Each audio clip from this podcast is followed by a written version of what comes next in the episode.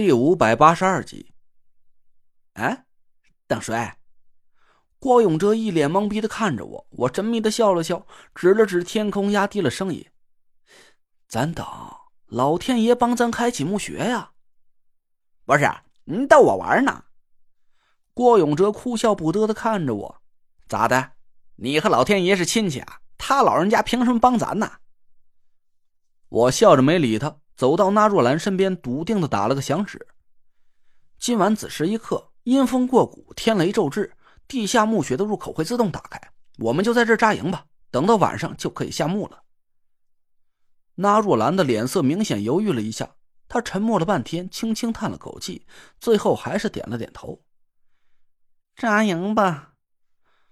郭永哲朝我翻了翻白眼，指挥我们几个人在距离空地几十米的地方扎好了帐篷，朝我们拍了拍巴掌，喊了一声：“都把食物和淡水带足了，防毒面具一定要检查好。”地下墓穴的毒气很重，我们下了墓穴不能吃里面任何东西，水也不能喝。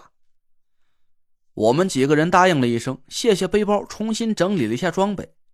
整整一下午，我们几个人都歪倒在帐篷外面，无聊的看着不远的空地，养精蓄锐。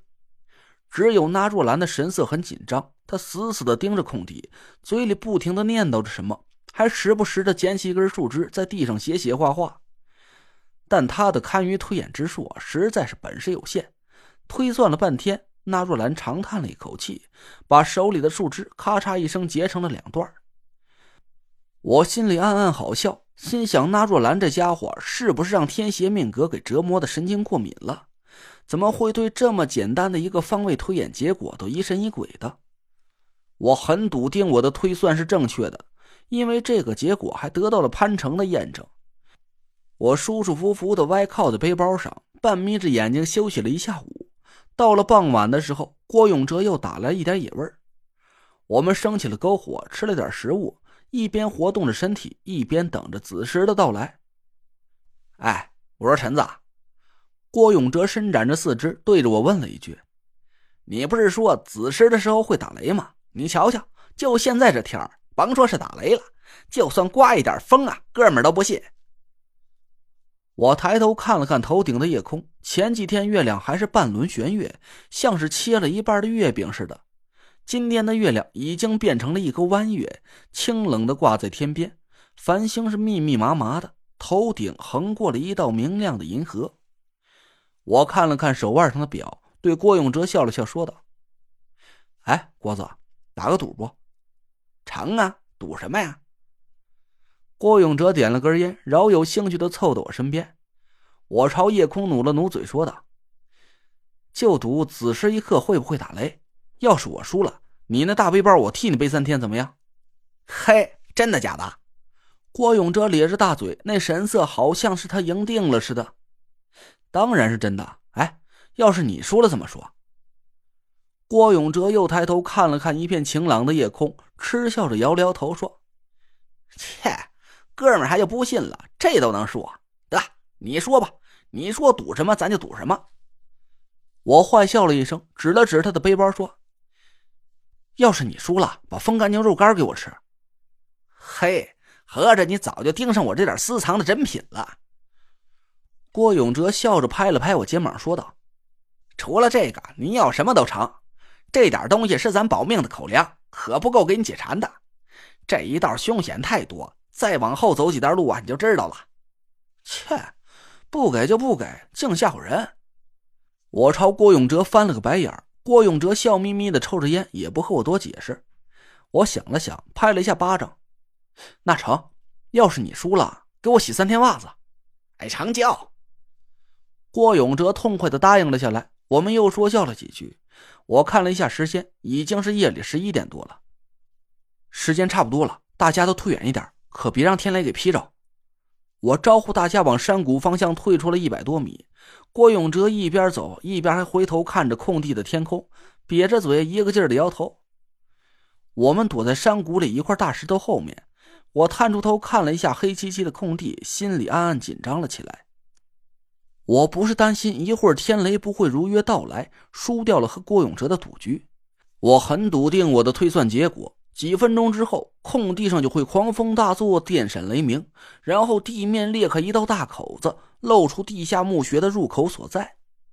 我害怕的是地下墓穴里镇守的灵兽，一想起几天前的经历，我就心有余悸，汗毛倒竖啊！九天尊的道行真的是远远超越了我的想象，排名末位的巨蟒和鸾鸟都能轻松的把我秒成渣。要是其他七位天尊脾气不怎么太好，不肯对我手下留情的话，那这座地下墓穴就是我们五个人的葬身之地了。我盯着手腕上的时间，几排数字在不停的变换着，很快就已经跳到了十一点十五分。嗨，我说陈子。这时间可到了，你，哎，我去！郭永哲的话还没说完，突然就张大了嘴，目瞪口呆的盯着远处的空地。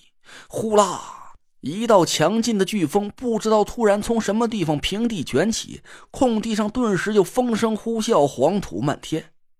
地上的黄土和石块沙烁，随着飓风直卷上天。虽然我早就有了心理准备，但还是被那个场景给惊得心里发慌。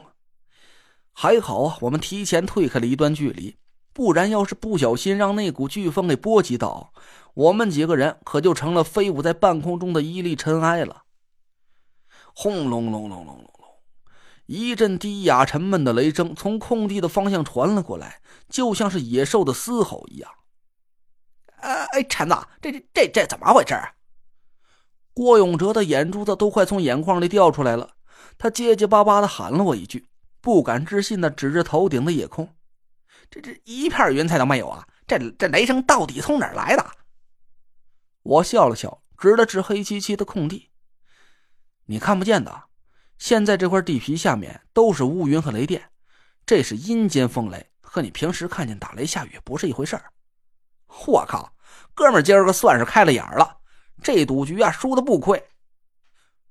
猛然间。一道惊天霹雳的炸响，毫无征兆的窜进了我们五个人脑海之中。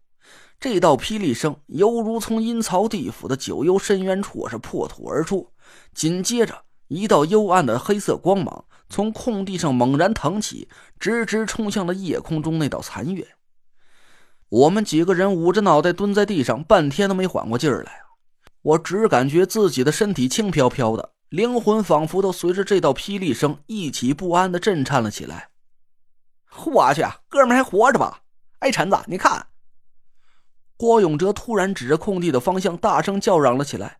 我们赶紧顺他手指的方向看去，飓风已经停歇，空地上弥漫的黄土渐渐消散了。一道足有四五米宽的裂缝出现在空地上，活像是一个地狱怪兽大张着的无敌巨口。